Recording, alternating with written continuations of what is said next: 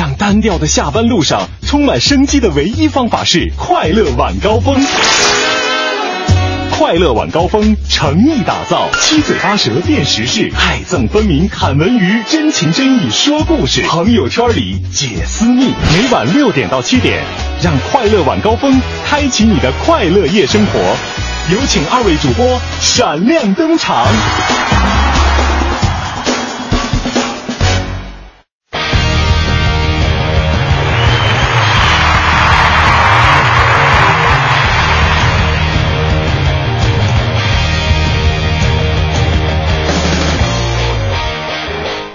下班快乐！感谢您在海洋现场秀之后锁定我们的调频 FM 一零六点六维之声，收听正在为各位直播的快乐晚高峰。我是刘乐。大家好，我是魏瑶。今天一个小时的快乐晚高峰，十八点到十九点的时间，由魏瑶和刘乐为大家来带来这一个小时的快乐晚高峰哈。嗯，那在节目的一开始呢，呃，从这周开始，我发现每到节目开始，我都会要问大家一个问题。什么问题？呃，就每天的问题是不一样的嘛？今天的问题是什么呢？今天的问题是这样的，尤其是各位女性同胞们哈，当然了，男性同胞也可以回答。一般一般，您去逛商场，嗯或者是逛超市，或者是买点什么东西，或者说，呃，就主要以商场为主吧，哦需要多长时间呢？哦，这个问题应该问问你。我呀，嗯，呃，你看过网上有一个图嘛？就说男人和女人去商场买东西时间的对比图。男人是从进门之后直接去他想要买东西的那家商铺，买完以后就出来了。嗯，我我一般都是关注一个照片儿，就像朋友圈里好多都这样的照片儿，就是一男的。啊蹲在那个就是一个商店的门口，是然后旁边都是一圈那个各种各样牌子的兜子，嗯，但媳妇不在旁边，没错就。一个人在那默默的等着。而女人进屋呃进这个商场买东西的时候呢，经常会选择进去之后啊，我先来看看这个，再看看那个，最后再选择我要买东西的那家店。当然了，这个是一个比较有意思的一个问题哈，嗯一个一个一个一个统计，您可以发送您的这个时间到我们的微信公众平台订阅号“文艺之声”，咱们一起来回答一下。当然，这个问题不是白问的，里边是有深意的哈。哦，再重复一下这个问题：您一般逛商场或者逛超市的时候，购物需要多长时间呢？微信公众平台“文艺之声”等着各位来回答。接下来的时间，咱们先来了解一下今天的北京新闻。四九城里那点事儿，嗯，这儿包打听。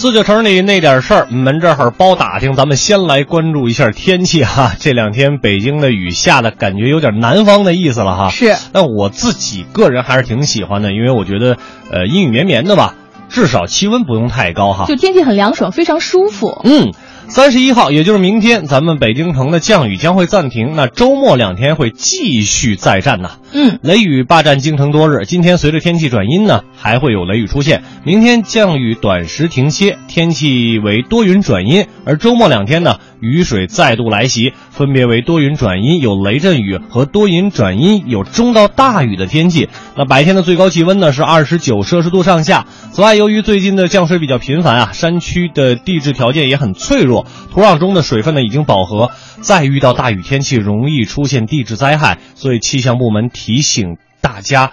这个周末啊，最近呢，先不要到山区去游玩。而且呢，我觉得大家出门的时候啊，一定要把这个门窗关好了，咱们一定要做到防雨防雷电。没错嗯下面一条呢，也是跟我们的生活息息相关的一条新闻：公交快速直达专线下周开始试运营。今天上午呢，从公交集团获悉，首批十条公交快速直达专线将在八月三号开通试运营。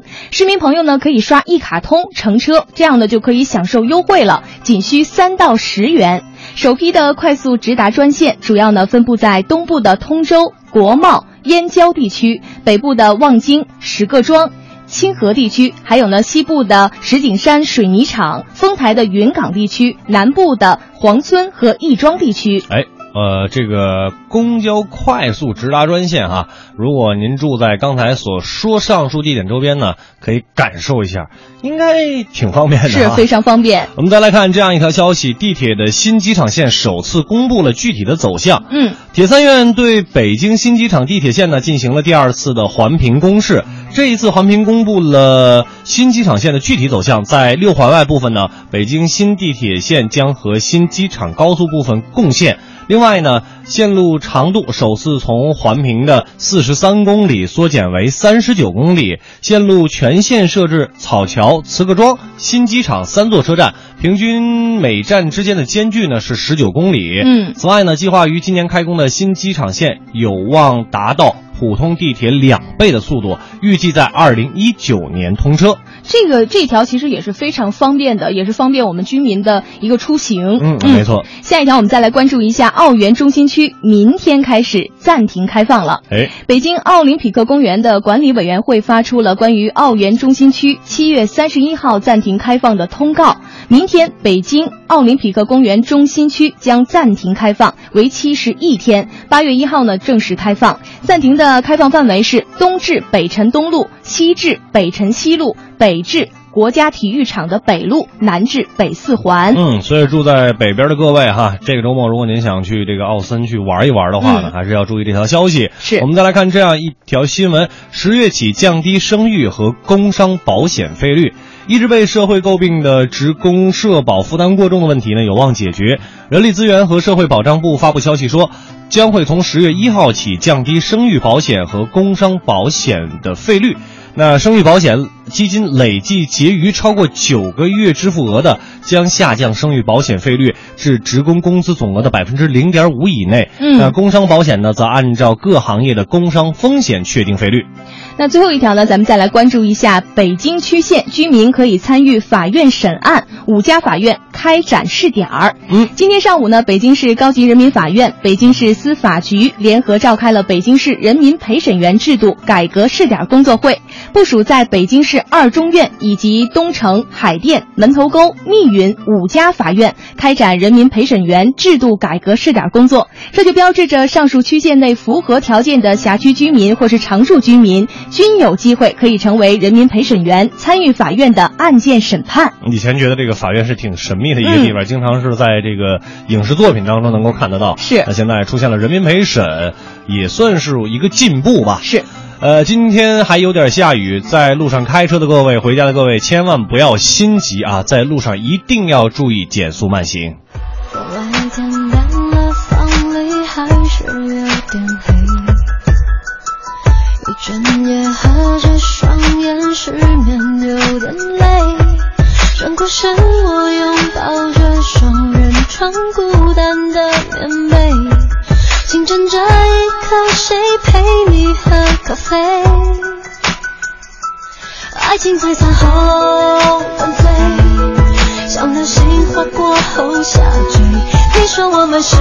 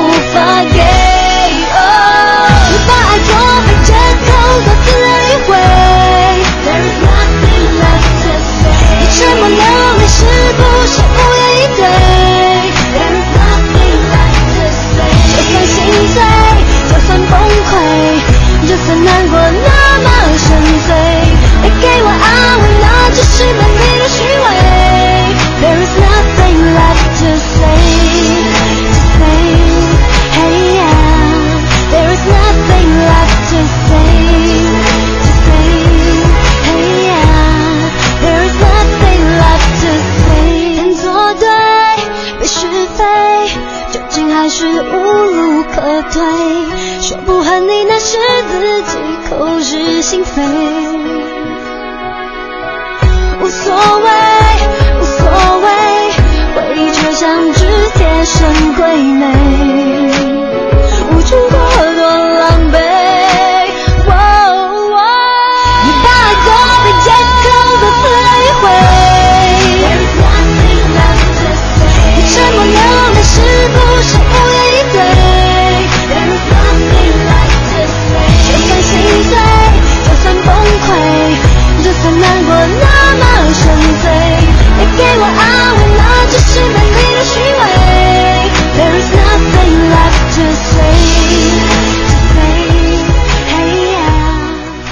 一首来自于 Jolin 蔡依林的新歌，叫做《无言以对》，送给正在收听直播的各位听众朋友们。当然了，如果您现在在路上开车，还是那句话，一定要注意行车安全，毕竟下雨天路会比较滑哈。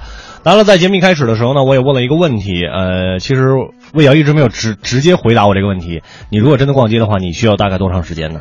我是没有时间限制的，就可以一直逛是吧？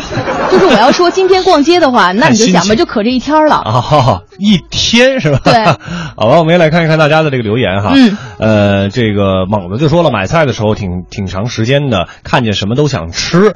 然后这个喜兰州就说了，一般就是半个小时到一个小时，想买什么，脑袋里边列个单子，买完就回。哦，呃，林峰错说，我是一个男士，自己逛商场平均一个小时，陪媳妇儿的话就半天吧。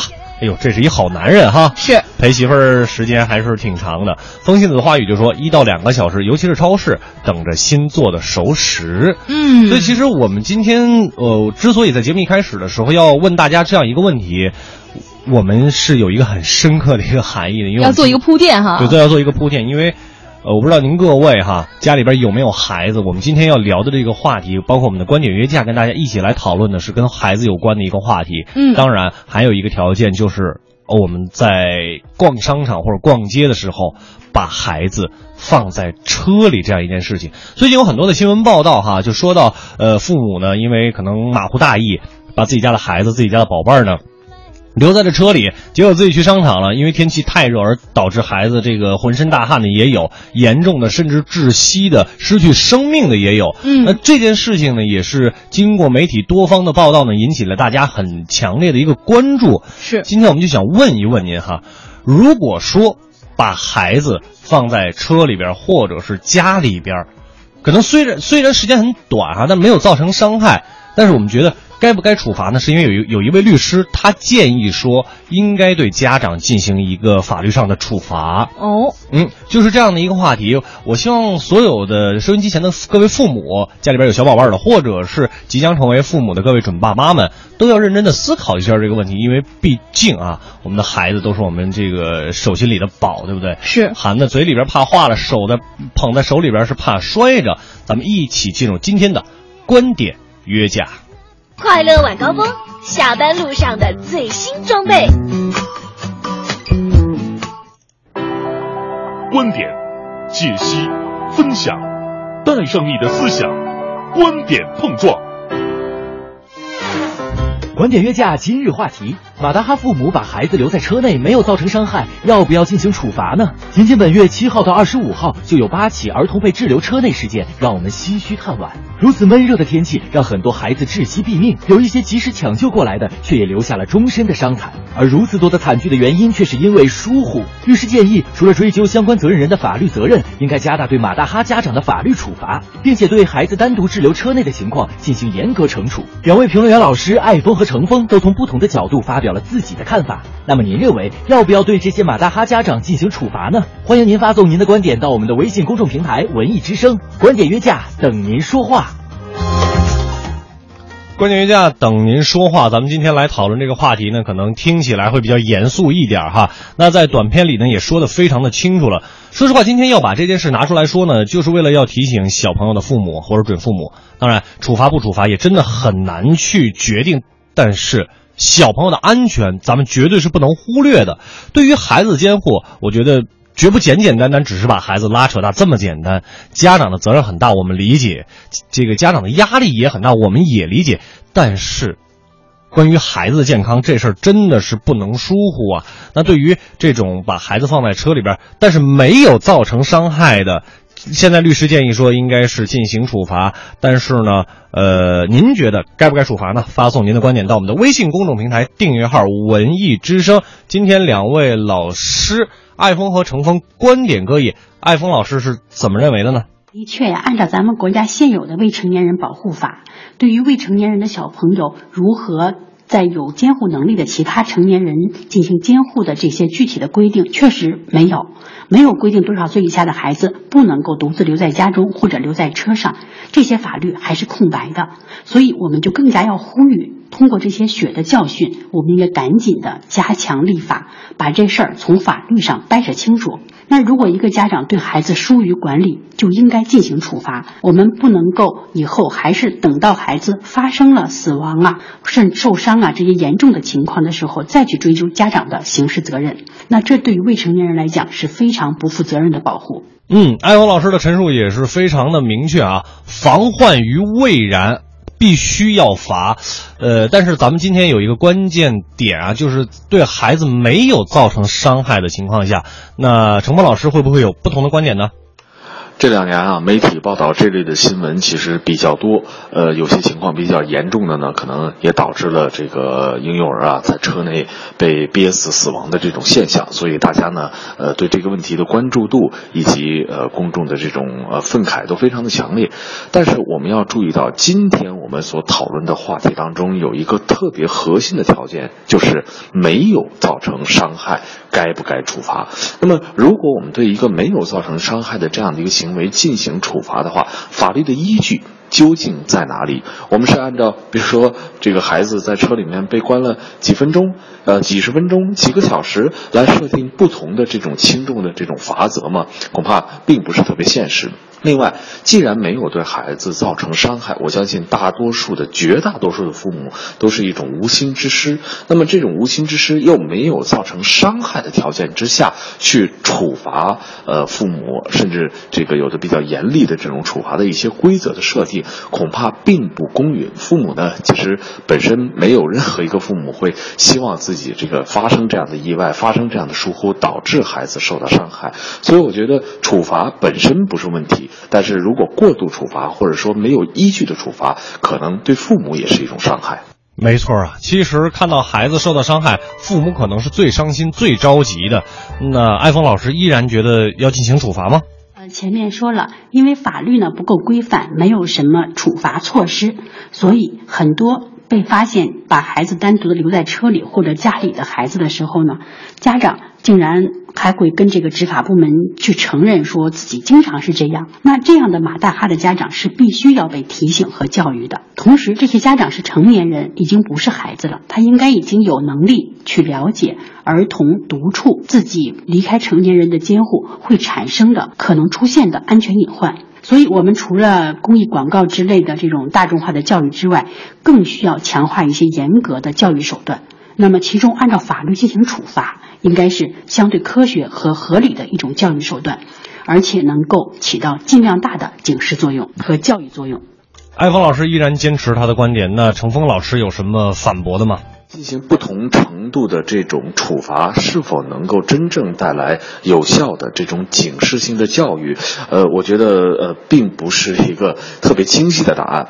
首先，大家会想，如果一个父母犯了这样的错误之后，他自己恐怕就已经内心有深深的这种自责，呃，和一种深深的担忧。他会自己去想到很多问题：如果我晚回来多长时间，晚回来一个小时，是不是孩子就会受到了更深的一个伤害？所以。这样的状况本身就会给父母一个非常大的一个警示。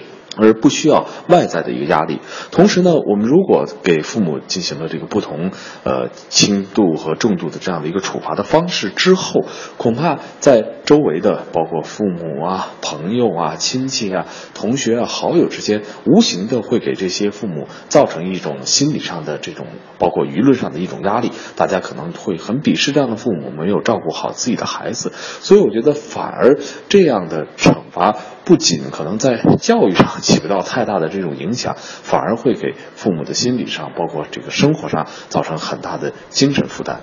嗯，您听听，程峰老师说的也是振振有词哈。那最后，艾芳老师有什么样的观点呢？在咱们中国的传统观念里啊，未成年人的这种监护呢，一直是被当作是个人家的家事，呃，公权力一般会很少的太多的去介入。那来自周围的邻居啊和亲朋好友的这种社会监督，其实就更弱了。所以有些孩子，周围的众多大人是眼睁睁的看着他没有受到应有的保护，但是碍于面子啊，这种邻里关系啊，各种因素呢。没有办法进行监督和举报。比如说，你发现邻居或者亲戚的孩子被虐待了，你可能很难去进行真正的干涉，因为你即使报了警，也大多数家长就被叫去去批评教育一下，然后就完事儿了，对孩子的处境很难有一个实质的改善。但是，如果我们未成年人保护法在这方面的规定足够的清晰，处罚措施能够到位得当，相信绝大多数人是都愿意出来进行监督。或者举报的，都愿意一起来保护好未成年人的。艾峰老师也是说的是滴水不漏啊，那最后的时间，我觉得还是留给程峰老师来进行反驳吧。刚才对方的观点也提到，应该让更多的人来监督、督促，呃，甚至这个警示这样的问题的出现。我觉得这个思路和想法没有错。大家知道哈，在国外，往往这个家庭当中有父母对孩子实行这个暴力的时候呢，往往是你的呃街坊邻居，那么通过报警的方式呢，来保护了孩子的合法权益。但是在这件事情当中，我觉得所有的路人也好，旁观者也好，好心的人士也好，当你发现车内有被锁住的孩子，那么这个时候，其实你完全可以第一时间通过警方也好，通过交警队也好，及时通知车主，也就是孩子的父母，来挽回这样一个因为疏忽而造成的潜在的这样的一个危险。而这种帮助其实并不一定非要有这种法律的处罚的原则，人们才可以去做，它属于社会公共道德的一部分。所以。两位老师呢都已经表达完他们各自的一个观点了哈。那对于这件事，今天咱们讨论比较深刻的这件事，您有什么样的看法呢？可以发送您的观点到我们的微信公众平台订阅号“文艺之声”，观点约架等您说话。半点之后，咱们来看一看各位的留言。半点之后，感谢各位回来继续我们的快乐晚高峰，我是刘乐。各位下班快乐，我是魏瑶。嗯，今天也是特意挑选了一首歌哈，来自于海龟先生的《男孩别哭》啊，也作为我们今天这个主题。其实今天这主题呢。探讨起来可能听起来有点沉重哈，但是是希望通过我们今天观点约架的这一番争论呢，提起大家的这个防范，就是这个监保护孩子的一个意识哈。对，而且呢，也要提醒说我们的呃父母或者说准父母吧，有这样一个呃一根弦儿哈，没错，起码呢，要是每每每次下车的时候，你注意看一看，你的宝宝是不是在车里坐着呢？就好像猛子说的说。我家下车顺序，司机也就是我先下车，之后给我们家少爷开门。如果孩子睡着了呢，孩儿他妈就陪着孩子在车里，我把钥匙给孩儿他妈。嗯，还嘱咐如果热就开空调，绝不把孩子自己搁在车里。这种是意识比较强的。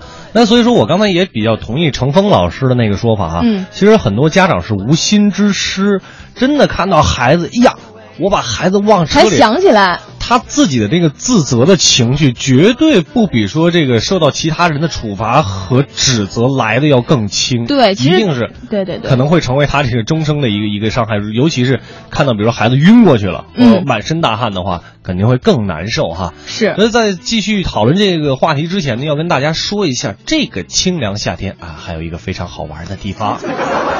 说的是哪儿呢？来说说，呃，就是石景山游乐园。我知道离魏瑶的家也不远，是小时候总去，小时候总去哈。呃，现在您关注文艺之声官方微信，参与石景山游乐园爱一下微信互动的抢票活动。就会有机会得到石景山游乐园的晚场通票哦，可以在晚场不限次的乘坐原子滑车、旋风飞翼、碰碰车等经典游艺项目，更有美轮美奂的夜景和炫彩花车游，还有来自韩国的 3D 泡泡体验馆，也在今年。暑期的时候落户了游乐园，那这个夏天在游乐园度过一个不一样的盛夏狂欢啊！听起来就非常的 happy 哈。对，只要您关注我们文艺之声的官方微信，然后就可以参与这个活动来进行抢票了哈。嗯，这是一个福利送给大家。但是接下来呢，我想把各位听众朋友对于我们刚才话题的意见来念一念，因为我觉得大家写的真的都是太好了哈。是。咱们来看一下这个家，他说了，他说保护未成年人和这个呃家庭暴力的伤害都是等同的。嗯你说到底有没有伤害，无人能够这个确定。但是说身体没有伤害，这心灵可怎么办呢？没错啊，可能孩子在幼小的心灵当中呢，对车呀、对这个夏天啊，包括对父母去购物这件事情，就会形成一种恐惧，因为他确实是受到了伤害哈。是。那鹌鹑警警就说了，我开始第一反应是有关部门除了处罚还会干嘛？还有没有别的招了？嗯呃，拘留、罚款、通报批评怎么定？后来听了两位的观点，我又觉得应该处罚可能开始不完善，处罚标准待确定。但是这是对无辜孩子的一种很好的保护，引起所有不着调父母的重视。也不能说不不着调啊，咱就说马大哈吧，有时候确实是无心之失嘛，对？没有意识的情况下发生的。嗯呃，再来看一下这个何必说了，他说养娃不管娃啊，不惩罚他，惩罚谁？不仅仅是不仅仅是马虎的问题，是责任心不强。哎，好像也是这么回事啊！刚才还给这个父母进行辩解，说是马虎，但是这个我们的何必呢，直接就说了是责任心的一个问题哈。嗯，呃，费劲说的特别逗，一定要跟大家分享。说孙悟空啊，每次把唐僧留下，唐僧就都被妖怪抓走了。不能说孙悟空错，那唐僧呢也没错。所以关键怎么解决？要罚的话，就罚家长和孩子一起去培训，教他们认清什么是妖怪。这个妖怪是打引号的哈。嗯，罚钱罚别的都没用。当孩子赖着家长不肯自己待着的时候，家长的心肯定是软的。是那孩子就算挨断揍也是值了，至少保证了孩子。哎，我觉得他不至于吧？我觉得他这个角度实在太好了，应该嗯孩子和家长一起去接受这样的培训，好像。我们现在的七零后、八零后也好哈，我们这个初为人父人母的年轻人们，嗯，他们真的没有这个育儿经，不知道该怎么来保护自己的孩子。对，其实有的时候不如说说这八零后、九零后的这些呃辣爸辣妈们哈，嗯。就是其实有的时候自己还是个孩子呢。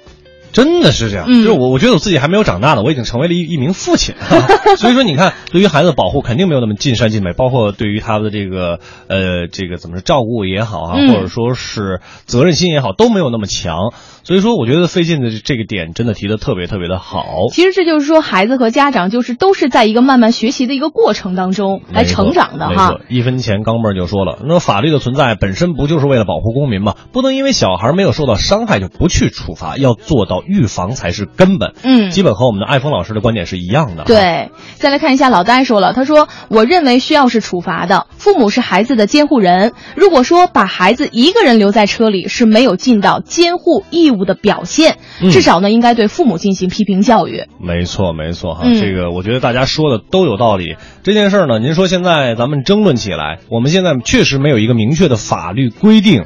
来约束哈对，嗯但是在国外我们也知道，像比如说像欧美一些国家，如果你把孩子未成年人的孩子，比如说十二岁以下的孩子，单独留在车里或者是留在家里的话，你最严重的时候可能会失去对于这个孩子监护权的。对是有明确的法律规定的。嗯那在国内呢，确实有这样的情况，可能呃，如果是别人的话还好，老师啊，或者幼儿园的阿姨呀、嗯，但是作为自己的父母，别人大家也就是啊，下次注意一点，一句话的事情就过了。但这并不能成为我们没有责任心，或者说我们马虎的一个理由，对不对？对毕竟孩子还小。尤其是那些还没有意识的孩子，所以提醒各位啊，收音机前的各位父母和准父母，七零后、八零后、九零后的，尤其是刚才魏瑶说八零后、九零后的辣爸辣妈们，这根弦儿一定要绷紧，真的非常非常的重要。